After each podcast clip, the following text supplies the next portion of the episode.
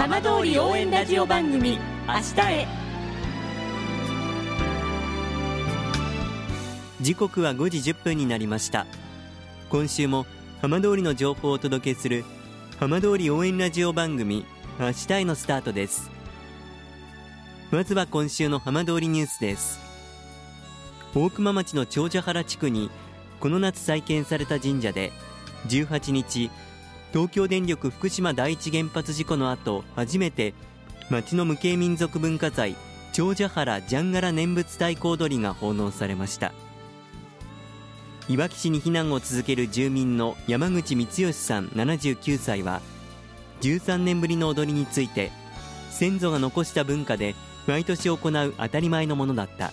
これで終わりではなく始まりだと感慨深げに話しました。さて毎週土曜日のこの時間は浜通りのさまざまな話題をお伝えしていく15分間。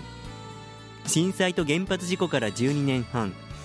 ふるさとを盛り上げよう笑顔や元気を届けようと頑張る浜通りの皆さんの声。浜通りの動きにフォーカスしていきます。お相手は森本洋平です。どうぞお付き合いください。浜通り応援ラジオ番組明日へ。この番組はバッテリーテクノロジーでもっと自由な未来へ。東洋システムがお送りします。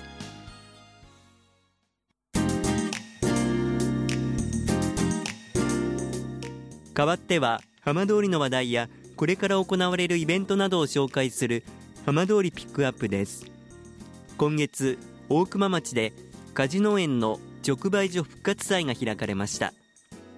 今週は参加したフルーツガーデン関本5代目園主関本元気さんにお話を伺います。関本さんこんばんは。はいこんばんは。さあ先日大熊町の直売所復活祭、かなり賑わったと伺いましたが、どんな様子だったんでしょうか？はいと昨年に引き続き2回目の開催だったんですけど昨年と同じように多くの町民の方や今避難して遠くに住んでいる方々にお越しいただきたくさんあのキウイを届けることができたのでとても良かったなと思いますあのそもそも復活祭ということなんですけどこれはあの、はい、どういうそのきっかけでこういうふうな直売所の復活祭ということになったんでしょうか？はい。と震災から約10年が経った昨年にフルーツの里っていう掲げる大熊町の復活と、はい、えっと、我が家であるフルーツガーデン関本の復活に向けてできることは何かっていうのを、え大熊つなげたいっていう活動をしている団体が、え。一応僕をこうピックアップしてくれて、はい、この目的を達成するためにみんなで頑張ろうっていう話になって、えでスイーツの開発やお菓子の製造などいろんな案も出てその中でやっぱり生のフルーツを町民に届けたいっていう僕の思いを皆さんが汲み取ってくれて、はい、で昨年の6月に実家や直売所のある地域の避難指示が解除されたので、じゃあこれを機にキウイの直売会をもっとあった直売所でやろうっていうことに至りました、はい、あの関本さんはもともと大熊で生まれ育ったんですか？はい。生まれてから震災の時まではずっと大熊に住んでいました。大熊でのこのフルーツの栽培そのフルーツの販売っていうのは震災前はどういう形で行われていたんでしょうか？はい。大体ほとんど直売所で販売をしていて、ええ、あとは全国発送っていう感じで、はい、あの宅急便でお届けっていう感じで販売していました、関本さんが、まあ、今あの避難をされて5代目ということですけれども、はい、その前じゃずっと4代目3代目と、まあ、ずっといらっしゃったわけですか？はい、えっと、今は3代目の祖父に技術などいろいろ教わっていて、ええ、当時は4代目の父が、はい、あの先陣切ってやっていました。大熊町でのこのフルーツの栽培っていうのは結構盛んだったんですか？そうですね。梨に関してはすごく盛んで、ええ、町の至る所に梨畑があって、はい、春には梨の花の絨毯が見れるような景色でしたね。もう結構はっきりもう覚えていらっしゃるわけですね。はい。結構覚えてますね。キウイはいかがですか？キウイは平成に入ってから大熊町の方で栽培はスタートしたんですけど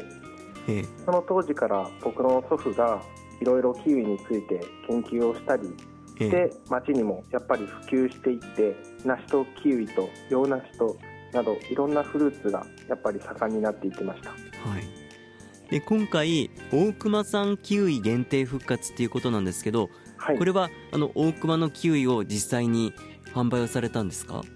いえ大熊産のキウイはまだ取れないので、ええ、今千葉県で作っているものですけど、はい、関本家がやっぱ復活するに掲げる目標としては、大熊のフルーツの復活なので、はい、一応父がずっと言っていた言葉で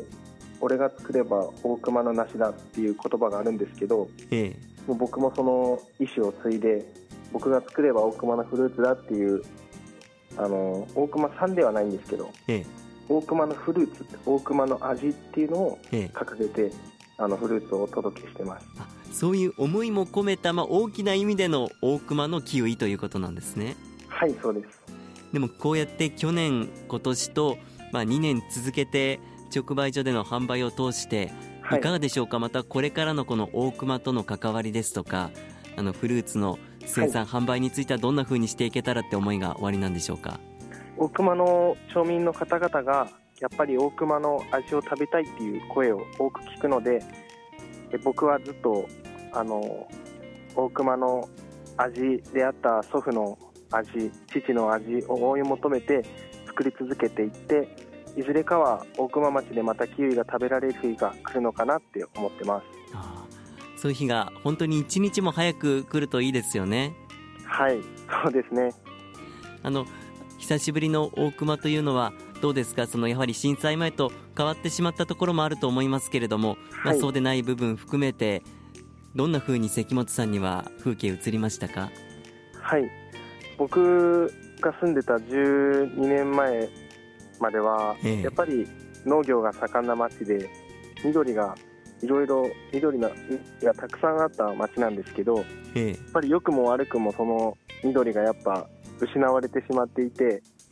でもそれは悪いことばかりではなくてやっぱり未来の大熊町の新しい姿に今生まれ変わっている最中なのかなっていうふうに感じております。このキウイの何かこう加工品だったりとか、そこから派生したものっていうのは何かこう販売されていたりこれから作っていきたいなっていうところはあるんですか？はい。今はキウイフルーツのジャムと、キウイフルーツのドライフルーツを製造販売までしておりましてそれをすることによってキウイフルーツをより長い期間楽しんでいただけるような思いで作っております、町民の皆さんと触れ合っていろんな思いっていうのはお感じになったんですか？はい。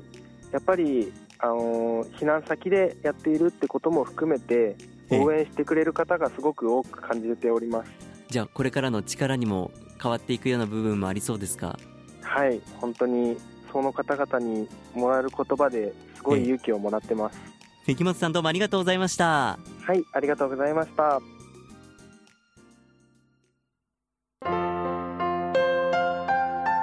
浜通り応援ラジオ番組明日へ。